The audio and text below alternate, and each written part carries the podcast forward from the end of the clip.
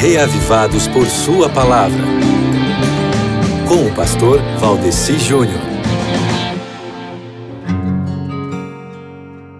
Corrupção. Essa é uma palavra que tomou conta do nosso vocabulário de forma intensa nos últimos anos, não é mesmo?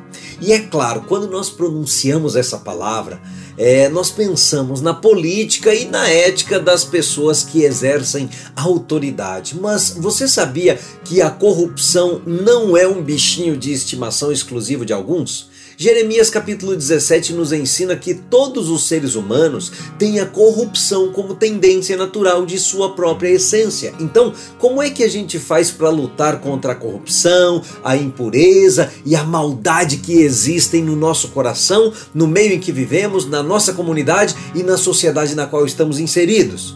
Porque queira você ou não, mesmo que você lute para não cometer atos corruptos, a corrupção humana é tanta que não tem como não respingar em nós. Então, o salmo de hoje, que é o Salmo 104, nos dá uma dica sobre isso. Sabe como é que nós podemos fazer? Em primeiro lugar, devemos parar de nos concentrarmos em nós mesmos e olharmos mais para Deus. O universo não gira em torno do meu umbigo e eu tenho que entender isso. Então, o Salmo 104 começa com a proposta de que o meu ser, a minha vida, irá bendizer ao Senhor olhando para Ele. Daí vem o segundo estágio, que é observarmos o quanto Deus é lindo e o quanto as obras das mãos dele são maravilhosas. Meu amigo, é pela contemplação que nós somos transformados. Aquilo que ocupa o pensamento termina moldando quem somos. Então, o salmo quase todo gasta tempo em descrever as belas obras de Deus,